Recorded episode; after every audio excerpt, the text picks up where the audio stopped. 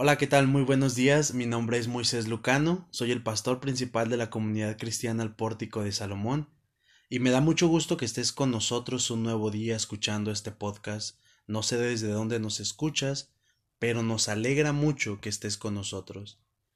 El día de hoy quisiera compartir contigo una lectura en la primera carta a los tesalonicenses, capítulo 5, versículos del 16 al 18, y si me lo permites voy a leer. Dice, Estad siempre gozosos, orad sin cesar, dar gracias en todo, porque esta es la voluntad de Dios para con vosotros en Cristo Jesús. Qué interesantes mandamientos de parte de Dios, ¿no? Yo quisiera comenzar con una pregunta para ti y para mí. Y la primera sería, ¿qué tan agradecido eres? ¿Qué tan agradecido soy yo? Y la segunda es, ¿En qué momentos nos es más fácil ser agradecidos? Mira, qué difícil es ser agradecido, ¿verdad? Yo recuerdo que cuando yo estaba estudiando en el seminario durante tres años, hubo momentos de abundancia y, hubo momentos de mucha escasez. Pero yo recuerdo que cuando había momentos de abundancia donde no me limitaba yo con los alimentos, con algún gusto, donde no me limitaba con las salidas a pasear a algún lado, era mucho más fácil estar gozoso, orar y por supuesto ser agradecido. Pero cuando hubo momentos donde la abundancia terminó y comenzó la escasez, me costaba mucho trabajo ser agradecido. Muchas veces, donde no había probado alimento en todo un día o más de un día, recuerdo estar a la orilla de mi cama llorando delante de Dios y diciéndole ¿por qué? ¿por qué haces esto? ¿por qué permites esto? Si yo estoy estudiando para ti, para lo que a ti te agrada, ¿por qué me dejas sin comer? Y yo recuerdo que bombardeaba al Señor con muchas, muchas quejas, pero en ninguna de mis oraciones había un gracias o un corazón gozoso. Una de las cosas que más hemos aprendido en, los en las diferentes áreas en donde nos movemos es ser agradecidos. Nos gusta que nos den las gracias por lo que hacemos, por el tiempo en el que invertimos. Nos gusta sentirnos valorados. Pero ¿cuánto nos cuesta cuando es nuestro turno dar gracias a Dios en un matrimonio, a tu esposo o a tu esposa, o a tus hijos, o a tus jefes en el trabajo, o a tus maestros o a tus alumnos? Qué difícil es ser agradecido.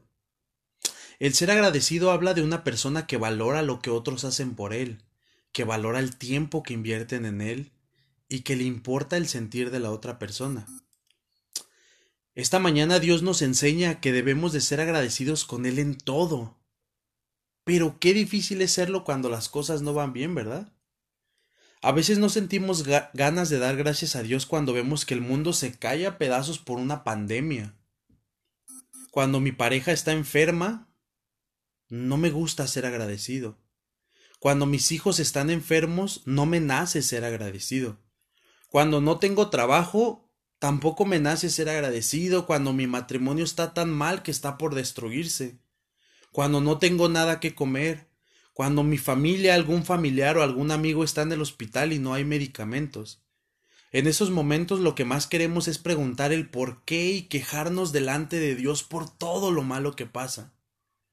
Lo contrario a ser agradecido es ser una persona que se queja de todo, y eso es un sinónimo de insatisfacción. Pero mira, este texto nos dice que tenemos que dar gracias a Dios porque esa es su voluntad. Romanos 8, capítulo 8, versículos 28 dice que todos los que aman a Dios, todas las cosas les ayudan a bien. Mira, yo no sé por qué estás pasando el día de hoy. Pero yo quiero decirte algo, a Dios no se le ha escapado eso por lo que tú estás pasando. Y su voluntad es de que vayas delante de Él y agradezcas por lo que estás pasando. Mira, estamos viviendo en tiempos de esta pandemia. Y probablemente me toca a mí o probablemente te toca a ti infectarnos por esto. Y yo sé que es difícil esto que te estoy diciendo, pero debemos ser agradecidos delante de Dios, porque Dios ha sido bueno. Y mira, en este texto Dios dice, sean agradecidos porque esta es la voluntad en Cristo Jesús. ¿Y por qué debemos dar gracias a Dios por lo que Dios ya hizo en Cristo Jesús? Y déjame enumerarte aunque sea un par de cosas de las que Dios ya hizo. En Cristo Jesús Dios ya entregó a su Hijo a la cruz por amor a ti. Juan 3:16 dice que porque de tal manera amó Dios al mundo que ha dado a su Hijo, para que todo aquel que en él cree no se pierda, mas tenga vida eterna. Dios está gritando en la cruz cuánto te ama y cuánto anhela que estés con él en la eternidad. A lo largo de toda la Biblia Dios ha dejado promesas eternas para ti, cielos nuevos, tierra nueva, un lugar donde no habrá más enfermedad, donde no habrá más llanto. El problema con nosotros los seres humanos es que anhelamos las cosas ya. Anhelamos la satisfacción ya. Anhelamos los cielos y la tierra nueva ya. Y los planes de Dios son diferentes y los planes y las promesas de Dios conllevan un tiempo diferente a nuestro tiempo. Sin embargo, Dios sigue estando ahí, Dios sigue siendo Dios en medio de la circunstancia en donde tú te encuentres. Dios es Dios y Dios te ama y Dios está sosteniendo tu vida y Dios está sosteniendo tu corazón. Y Dios anhela que seamos agradecidos. En medio de cualquier situación en la que te estés encontrando, si estás enfermo, si tienes a alguien enfermo, Mira, no permitas que tu corazón te engañe con quejas delante de Dios. Más bien acércate a Dios y dile, Señor, no entiendo por qué estoy viviendo esto, pero gracias porque en Cristo Jesús me has amado, porque en Cristo Jesús tengo lo suficiente y porque sé que mi futuro está seguro contigo. Esto no va a ser fácil, nos va a llevar tiempo, pero un corazón agradecido es un corazón libre, un corazón que no tiene quejas, que no ve la vida negra, un corazón que también ve lo bueno en medio de lo malo. Y estoy seguro que vas a vivir de una mejor manera. Que Dios te bendiga, gracias por escucharme.